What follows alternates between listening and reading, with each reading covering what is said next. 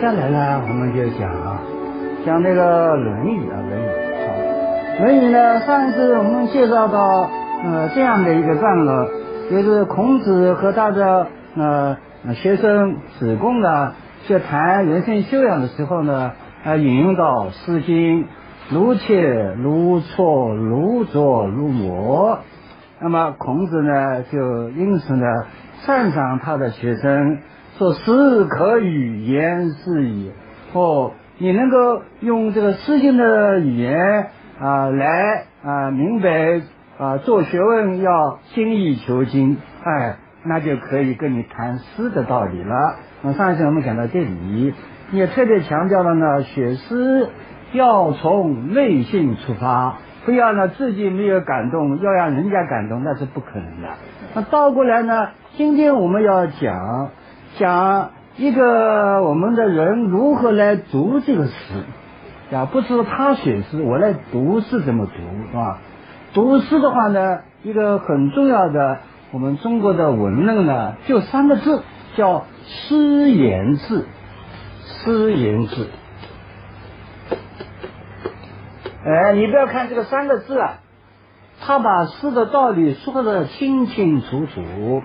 为什么呢？我们先来解释这个字，这个字，这个诗言这个字啊，今天呢是一个四字下面一个心啊，是人，那是为了要那个哎注音啊，字就是这个字了，是吧？但是古代这个字呢，它不是这个意思，它是这样来写的。上面是一个脚趾，再加一横，下面呢是一个心啊，一个心。那说明什么问题呢？这个字像的字啊，它是从知从心组合的。那么这个知呢，就是开不走的意思。下面一个心加在一起呢，心在走路，心在走路的话呢，哎，那就不是我们今天讲的字，好像我要立志。那么我们诗呢，是内心。啊，在甜酸苦辣、喜怒哀乐，你有什么学什么，所以这就是啊，心里面在动啊，在走路啊。按照今天最通俗的话，叫心路历程。哎，你这个心怎么样转化的？由快乐到痛苦呢，还是由痛苦到快乐呢？哎，这就是心在动，心在走路。那么我们的诗干什么？诗言志，所以诗呢，跟它的写法呢也差不多。《说文解字》里面，它就是一个语言的言，旁边也是一个字，所以和字呢是重的。那么它为什么用语言旁边一个字呢？那就是说你的语言，你所写的诗，你用语言表达，那么你的语言也要跟着新的历程来把它说出来。心怎么走，那么你的语言也跟着它怎么走，是吧？你不能瞎说，那心里觉得不痛快，哎呦，我要痛快，哦，那就是。口性不一致了，口性不一致的事呢，人家不要看的，也不要听的。啊，你痛苦就痛苦，他就是人痛此心，心痛此理。如果你痛苦，我也会感到痛苦；你快乐，我也会感到快乐。所以这叫思言志，言你的心路历程。那么有了这个呢，我们才能够往下讲，就是你读诗的人如何来读这个诗呢？有两种读法，第一种是专家的读法，因为你是心路历程啊，他就要来考证你这个诗人的时代背景是什么时态，以及你这人的生活背景是怎么样的，你那个时候为什么写这首诗，要考证的清清楚楚，因为这是字嘛。但是这是专家，我们读诗的人呢，不要这样的，这样的话你没法读了，没法读了。那怎么读呢？就是你看了这首诗以后，你心里怎么想，就是怎么理解，因为心同此理了。虽然你啊经历不一样，但是你因为有这样同样的心理状态，那么结合你的心理呢，就会产生新的共鸣。所以每一首诗一百个人读，一百个人不一样的。那么这里呢，我举个例子啊，比如说一个很有名的诗，中国古代的啊，叫《青云歌》。啊，我在写这里，青云灿兮，秋漫漫兮，日月光华淡不淡兮，这首是非常有名的啊。那么，呃，按照专家来说，我们啊有一个文学史家。嗯，就他怎么讲呢？他说这首诗呢不是上古的诗，他说是汉朝的一个叫孔子的后代叫孔安国的，他写了一部《上述大传》书大传，所以它里面记了好多的那古代的东西，实际上是未拓的，未拓啊，就假托古人的。那么假托古人的话，你就不是上古的诗了。但是我们来读的话呢，就不来管这个事情。我也不知道是谁写的，也不知道谁未拓的，对吧？上古说呢，啊，从孔安国他的记述，这个诗是舜帝时候写的，尧舜的舜，当然太久远了了，实际上是不大可能。但我读了以后呢，我有我的感受呀，我想青云灿兮，青。是吉祥的啊，祥瑞的云啊，怎么样？灿非常灿烂的啊，鸠慢慢兮啊，它是卷曲着啊，漫天飞舞哦，那是一幅非常壮观的景象。好，下面日月光华啊，白天的太阳啊是那么的光亮啊，晚上的月华是那么美丽，日月光华，旦复旦兮，一天。又是一天，过去很多年是这样，以后很多年还是这样。这些古人写的这首诗，那么这个是古人的生活背景呀。他那个时候是一望无际的平原，黄土高原上面，哎呀，非常的辽阔。所以他呢，也不像今天的人，离开现代的物质生活，你就没法活了，对吧？他呢，很自由，呃，就按照大自然怎么样，他就怎么样生活。所以他会写出这首诗来。那么我们今天读了以后呢，我确实有所感动，有所感动。感动什么呀？哦，他们的生活比我们现在幸福啊！你不要今天说哦我夏天可以空调，冬天也可以什么取暖，哎呦，生活太优越了。但实际上他比你无忧无虑啊！哎，那个古代的比你无忧无虑。但是有人说，哎，你是不是可以回到古代去呢？又不行，因为我们呢是从小生活在。水泥的森林里面的，你离开这个半步你就活不了了，就好像什么你要跟着贝尔去上冒险了，那贝尔去冒险的话，电子里他还有许多现代设备跟着你的，你现在离开这个呃这个水泥森林啊，你一天都活不成了，所以你没法跟他比的，但是他是永远是我们一种心里的向往。所以我读了以后呢，非常感动，不仅我感动啊，呃，中国的有名的学者他都感动啊。所以我们今天有两所大学，他就取这个名字，一个光华大学，一个复旦大学。这日月光华就光华大学。哎，今天的光华大学是没有的了，但它就是我们的华东师大的前身啊，就是光华大学。那么今天还有复旦大学，为什么有这两个大学呢？它就是你要搞学问，最后还是要回到那古代的那种心理状态的。所以日月光华，旦复旦兮。因为我父亲呢就是光华大学毕业的，他是解放前嘛，所以我知道他的来历啊。啊，今天是没有的。好，通过这个青云歌呢，就告诉我们啊，哎，如果是文学家刘大杰来考证的话呢，他可以大排说这是伪造的，但我不管他的呀，我觉得我的是觉得呃很有感动就可以了。所以两种读法是不一样的。所以我就讲要读诗，读诗呢。你就要从你的经历来啊看已经写成的诗，比如说我再举个例子啊，那唐诗里面啊，春眠不觉晓，处处闻啼鸟，夜来风雨声，花落知多少。哎，如果你是年轻的人，他肯定唤起前面两句，春眠不觉晓，哎呀，很好睡啊，睡得不自醒啊。啊！一醒来，处处闻啼鸟，又是一个啊非常啊明朗、非常快乐的一天，处处闻啼鸟。但是我们年纪大的那个感觉就不一样啊啊！夜来风雨声，花落知多少。晚上睡不着，年纪大的人又一会醒了，哎，十二点钟又三点钟，这这还醒了呀？哦，听到雨声风声了啊！早晨起来，这个一夜的风雨啊，那个美好的花打落了多少？我们年纪大人会有这个感觉啊，这个时代在不断的前进，老的去了，新的来，有这样的感触，这和年轻人是不一样的。那同样这首诗，为什么你们都不一样呢？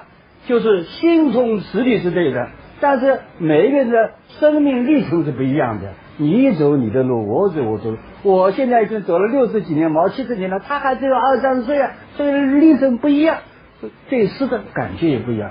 那么正因为如此的话呢，所以诗可以被所有人读，也是呢可以得到不同的感觉。就好像《论语》里面子贡讲的：“哎呦，你老师啊真有学问啊！啊，我讲富而不骄就可以了。哎，你说是为了富而好礼，比我又更高一层，所以我就感觉到哟，《诗经》说的真好啊！呃，以前《诗经》的那首诗呢。”是为那个魏武功所写的。魏武公呢，做那国君做的很好，他如切如磋，如琢如磨。现在呢，我觉得做人啊，就是你搞学问也应该如切如磋，如琢如磨，要不断的打磨，不断的提升。说我们中国人的诗呢，实际上能够流传下来的，一定是非常有意义的，一定能够从当中得到许多的启示的。这种诗，所以大家不要以为哟，我随便读读。那小时候呢，你呃五六岁的时候，家长叫你背啊背啊，当然你也不知道它里面内容。但你过了几十年以后呢，你会感觉到诗里面有不少的为人处事的学问。给我们再举个例子啊，我们也不来再讲这个人谁写的啊。那个唐诗里面有的，松下问童子，言是采药去。只在此战中，云深不知处。呃，作者呢是这样的啊，他去找一个老朋友，结果呢到了他的那个地方，在一个古松下面问一问这个啊他的朋友的学生童子嘛啊，这个学生就回答：哎呀，我的老师啊，呃，去采药去了，到哪里去采呢？只在此战中，云深不知处。那么他在想那个虚无缥缈的这样一个话，那么作者呢就把它写下来了。那么他写下来怎么想？他可能是有一种人天和谐，人与大自然非常和谐啊，人融在大自然中的。但我的感觉呢，因为我读过一些庄子的书了，我就觉得呢，哦，这是物我两忘的感觉。呃，这个环境也忘了，我本人也忘了，叫物我两忘，所以才能够只在此山中，云深不知处。所以这个读诗的时候呢，你仔细的去读，然后呢，结合你的经历，这个你的自己所有的学识，你会读出新的内容来。这就是我要呃在这里讲的，就是子贡啊，因为。他老师啊提出搞学问、搞内心修养要不断的提升，要层楼更上。他就借用《诗经》的话来说：“诗云：如切如磋，如琢如磨。”其四字谓于其呢，就这首诗的这句话，大概就是说你老师所提出的这个问题吧。那孔子呢听了以后呢，非常赞赏，子曰：“是也。”那就子贡了。此可与言诗。现在呢，我方可跟你谈诗的问题了。所以读诗是不大容易的。到子贡这种水平，那孔子才说我跟你谈诗了，是吧？一般人还谈不起来啊。什么叫做诗啊？你未必理解。但是你要理解很简单，就是诗言志，抓住这个诗言志。你写诗也要言志，你读诗也要按照你的那个经历。来理解这个事。好，这是我们刚才把前面的话呢再重复了一下。下面孔子又说了：“告诸往而知来者，就赞赏子贡啊！哎呀，你告诉你过去的事情，你就知道将来的事情，所以告往之来。那么这个和诗也有关呀，因为所有的写的诗。”不是你前人写的，也就在你之前写好了。因为你看这个诗的话，他已经写成了呀。那么你是来者来读这个诗呀，所以告诉我，我把以前的心路历程用诗写下来以后，那么你看了以后呢，哎，你就从你的角度来知道了，那就来就知了，是告往之来。那么我也是借用《诗经》的话，《诗经》里呢。有这样四句话，吧？我们也不来讲它在哪里出处，因为出处的话是那个学者来研究。我从这个四句话呢，正好说明告往之来的事。说什么呢？说昔我往矣，过去的我呢已经过去了，就好像这个诗呢是过去人写的了。好，杨柳依，那个时候呢，可能写诗的人呢，那个环境不一样，是杨柳依。今我来时，这个诗是一个语气词，不是思考的诗。今我来，今天呢我来了，所以我来做你这首诗了。我是这么感觉，雨雪霏霏啊，那我的处境和你不一样，我是雨雪霏霏，但不要紧啊，你杨柳依，我雨雪霏霏，我同样可以从这里面感悟到一种心路历程，啊，化成我的心路历程。所以我往以往。杨柳依，今我来，来是雨雪霏霏，那正好是告往而知来的意思，对不对啊？那孔子就讲了，哦，时可与言是矣。为什么？以告诸往而知来者。我告诉你以前东西，哎，你可以呢，呃，启发你将来的。就好像你看到过去的人写的这首诗啊，歌颂那个魏武功的，现在你拿来。那为自己的学习、为人之道，要不断求进求上，来作为一个说明，那不是告诸往是来者吗？啊，把脱掉原来的那个想法，产生你新的想法，哎，这就是告诸往而知来者。到这里呢，呃，孔子对于搞学问呢讲的差不多了。那么编书的人呢，也觉得文学的那个内容呢，也讲的差不多了。最后来一个总结。这个什么总结呢？一句话：子曰，不患人之不己知，患不知人也。那么我们把这个句子疏通一下，然后再继续往下讲。子曰，不患人之不己知，己知就知道自己。因为否定句的话呢，他一定要把宾语去到前面的，应该自己了，他改成己知。为什么不己知？就你不知道自己。这个患是什么意思？不是患者患死的患啊，他是意思纠结。啊，我学问这么好，我还在努力搞为人之道，结果人家不了解我，哎，有种纠结感。所以孔子就告诉学生们：不患人之不知己，不要呢为人家不了解你而纠结。患不知人也，你要感到不满的呢，是你不知道别人。那么孔子的话。话很多，为什么在学而最后用这两句话来做总结呢？啊，如果你不认真的读的话呢，你觉得有点莫名其妙。实际上呢，这话很有道理。他是我们今天所说的那个语文老师啊，一直讲写文章要什么要前后呼应。实际上，这个前后呼应的道理，孔子他们编《论语》的时候，不是孔子编的，我讲错了。孔子的后学编《论语》的时候，就考虑到这一点了。你仔细读读看，你就明白了。在“学而开宗明义”的第一句话，“学而时习之，不亦说乎”，那就是讲学习很重要。但是后面讲了两句话，就学习要有一个方法和一个态度。一个态度的话呢，人不知而不愠啊！你不要你搞学问，一定要人家知道啊，要宣扬你自己的学问，因为读书是自己的，不是为人读，为自己读，所以人不知而不愠。那么人不知而不愠的话呢，就是不患人之不己知。两句话是一样，一个是正面的啊，人不知而不愠啊，不感到不开心。现在呢，他倒过来，不要纠结人家不了解你，就是把前面的那个第一句话给了一个说明了。还有呢，孔子讲你要搞学问，一定要和朋友在一起，所以有朋自远方来，不亦乐乎？那么。朋友，我已经介绍过了，一定要价值观相同。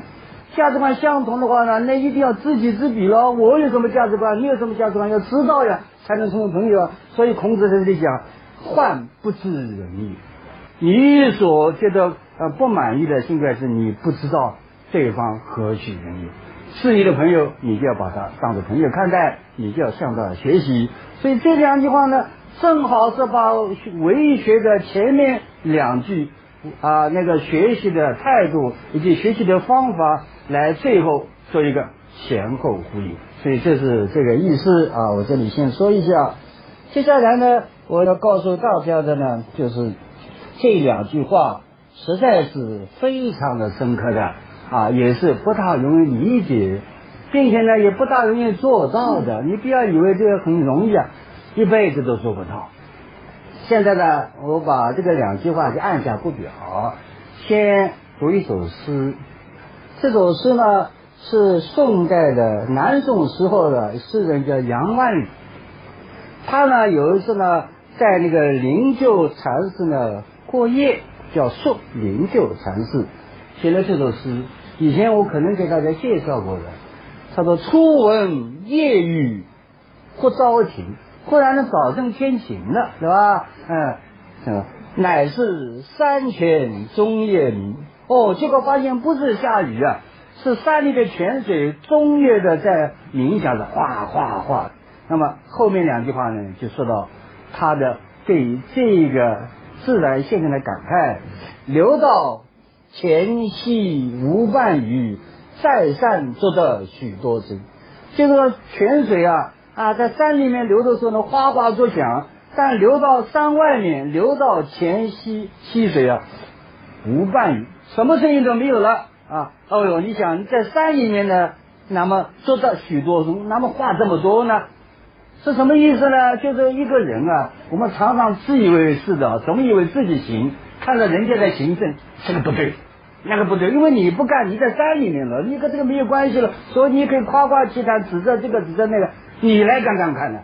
你干的未必比他好啊，所以他是这个意思。哎，你真的你吃山呢，叫你来干啊，凉水一滩，我不会的。所以再善做的许多事，在流到前夕无半语啊，所以这个说明呢，人常常没有自知之明啊。那么这也就是孔子讲的。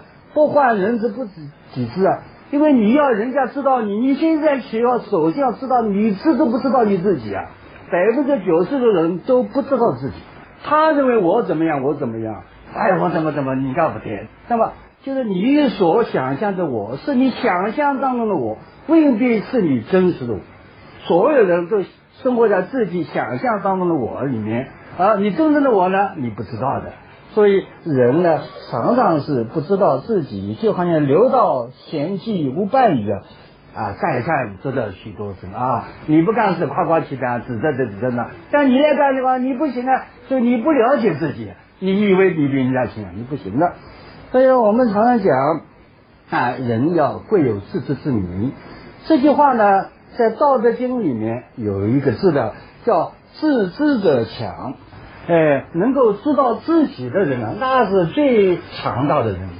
那也就说明呢，能够知道自己的人是非常少的呀。如果你是一个能够自知之明的人，那这个人走遍天下无敌手。如果再加孔子一样的，你还知道人的话呢，那是知己知彼啊，百战不殆。所以《道德经》讲自知者强。他还有一句话：圣人自知不自见。啊，圣人呢，这是最了不起的人，责任啊，他知道自己的，但是他不表现自己。你看上去，哎，像一个普普通通的老头，对吧？像一个普普通通的老大姐，但他呢是有自知之明的人，他不表现自己，这是一个最高境界。他有自爱不自贵，自己非常的自爱，什么动作都不能够跨越雷池一步，要做好人。但是呢，他把不把自己看得很贵重。所以不自见不自贵，但是你要自知自爱，这就是老子讲的话。那么同样，韩非子呢也讲过一句话，就是自知难也，不在圣人，在自胜也。哎，就是你不在于你能够打胜人家，而关键是在什么？在自己打胜自己。那么也就是说，人呢实际上是没有自知之明的哈。那么，因此呢，我读了孔子的这个“不患人之不知己知”啊，我就发现呢，你要人家知道，你首先要知道自己呀，那么人家才知道你呀，对吧？而且结果你自己不知道自己，人家对你倒是知道你的，结果两个错位了。你一直想象当中自己呀，但人家看到你是真实的自己啊，所以就错位了。所以这是呃，先要自知之明，但有了自知之明呢？是不是就能够让人家知道你呢？也很难的。所以常常讲，人生得以知己足矣啊，确实很难。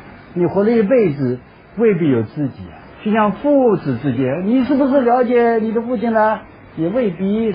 哎，你是不是明白儿子呢？也未必。因为每个人的心里呢都不完全一样，不会完全把它袒露在外面的。呃，中国呢有一个很有名的故事，就是知音啊，那就是啊，这个春秋战国以前的那个伯牙和子期两个人。伯牙是会弹琴的，那个子期呢是他的好朋友，他能够听你琴一点声音的。结果伯牙弹琴啊，呃，志在高山。他巍巍乎，巍巍兮若泰山，啊！结果那个子期伯牙又弹琴了，啊，弹那个流水，那个子期呢，听听，哟，啊，洋洋兮若江河，哎哎，听着说你是啊，在弹长江大河，这种知音呢，那是非常难以求得的。所以后来据说子期去世了以后呢，伯牙就把那个琴摔掉了。为什么？我再弹也没有人知道了，就没有知音了。我弹还有什么意义呢？这个看出呢，孔子讲的“不患人之不己知”啊，那就是呢，你要找一个知音呢，是很难很难的。所以你不要为这个纠结呀。你可能一辈子也没有找到那个了解你的人呀，那么你要怎么纠结呢？这是正常的。所以患者也告诉了你，不要呢纠结于人家不了解你。人家不了解你是正常的，人家了解你的话呢，那是很少很少的，一辈子可能就有一个人，就好像是伯牙弹琴，终于碰到了子期，嗯，好，那么这是我们要讲的啊，不患人之不己知，患不知人也。你要感到担心的呢，是你不了解别人。那么我们讲。啊，如果你是一个贤达的人，一定会了解别人的喽。为什么孔子要讲这句话呢？实际上呢，你也很难了解别人。那么在唐朝中期啊，武则天当政嘛，他国号大周，他下面有一个宰相很有名的啊，狄仁杰。这个狄仁杰呢，我们电视一直讲呢，狄仁杰探案，说他是非常那个脑子非常灵敏的人喽。照道理他应该是识人的喽，和知人的喽。好，有一次呢，那个皇帝啊，就是女王武则天呢，把他叫到身边来，跟那个狄仁杰讲：“哎呀，呃呃，亲啊，你知道我为什么重用你呢？”啊，那个狄仁杰呢，非常的自傲，说我是考试过来的啊，我写的东西的话呢，马上就啊。就是天下第一啊，所以你就用我了。我不是靠那个啊拉关系人家来推荐的，我是靠真本事的啊。那个嗯，皇帝了，就女王了，武则天呢，听了以后呢，半晌，所以他呢，哎，叫他的手下呢，拿来一个箱子，这个箱子里什么呢？都是些那些大臣给他的奏折呀。他说：“哎，你拿这个去看看。”结果接着你一看，是什么东西呢？啊，原来是跟他当朝共同做宰相的啊，左相右相的了。有一个叫娄师德的，娄呢就大楼的楼的，单人旁不要啊。师呢老师的师，德呢是道德的德。他也是宰相娄师德，说你看看，你看看。结果他一看，哎呦，娄师德有十几封奏章，都是推荐狄仁杰的。他说我。为什么会重用你呢？那就是看了娄师德的这些奏章，把你的优点都告诉了我，我觉得很好。哎，现在也看了以后非常惭愧。为什么非常惭愧呢？因为他们从朝为宰相，但是呢，狄仁杰呢一直看不起这个娄师德，哎，觉得他这个不行，是崇尚的格格不入，到处要挑他的刺，挑他的刺。哎，那么我们想是的，人有距离感才好。如果大家一起呢，肯定是有矛盾的了。我要这样，你要那样了，所以他一直看不起那个娄师德，就他这个人不行。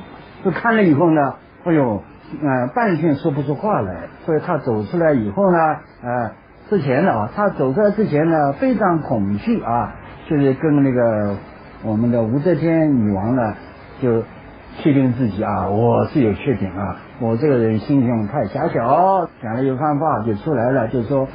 说了一句什么话呢？物不易为楼宫所寒，我就没有意识到我是被啊楼市的包含。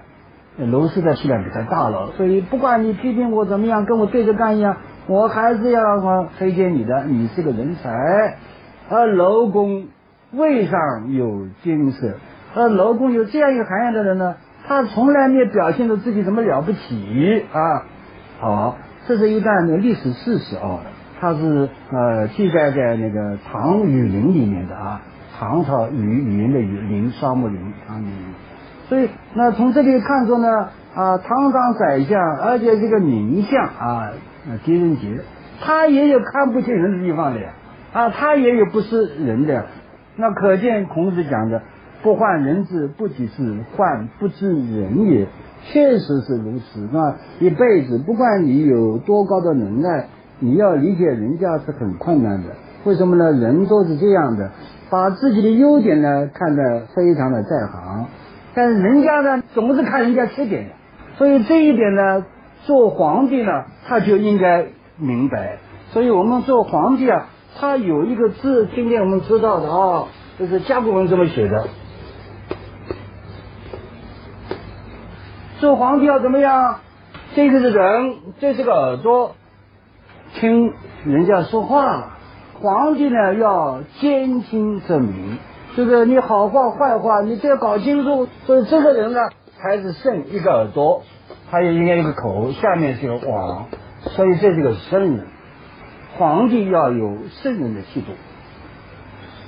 那么有一本书，呃，他讲到朱元璋曾经对他的大臣们说，怎么说呢？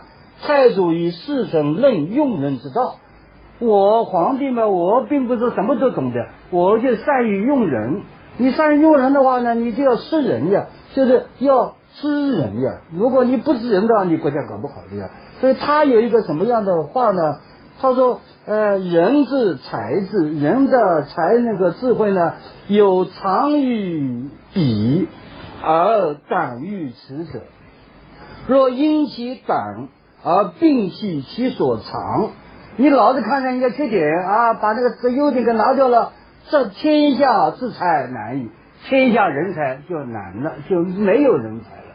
这也就是啊，朱元璋为什么能够平定天下、建立大明王朝的关键所在，因为他是人，知人善任，所以要做到这个地步，才能够说是我知人了。所以一般人就像孔子说的：“不患人之不己知，患。”不知人也。